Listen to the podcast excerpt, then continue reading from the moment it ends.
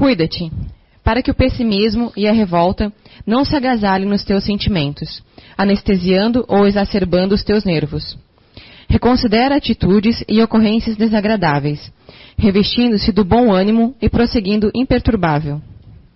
O teu estado de espírito muito contribui para o resultado das tuas aspirações e dos teus atos.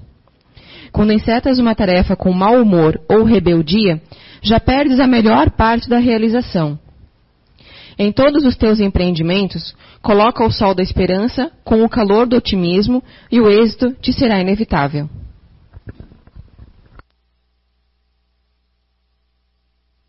Boa noite a todos. Boa noite também aos internautas né, em casa.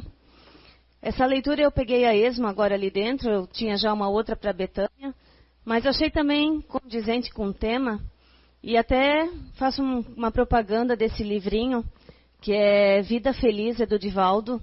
A gente já teve na lojinha, quem se interessar, de repente, a gente também encomenda. Ah, faço essa propaganda porque é aquele para você ler aquela mensagem diária, sabe, de otimismo aquele dia assim que você precisa de alguma coisa para te fortalecer, com certeza vai cair em algum ponto ali que, que vai reanimar as forças, né? Então fala muito do pessimismo, que é totalmente contra, né, contrário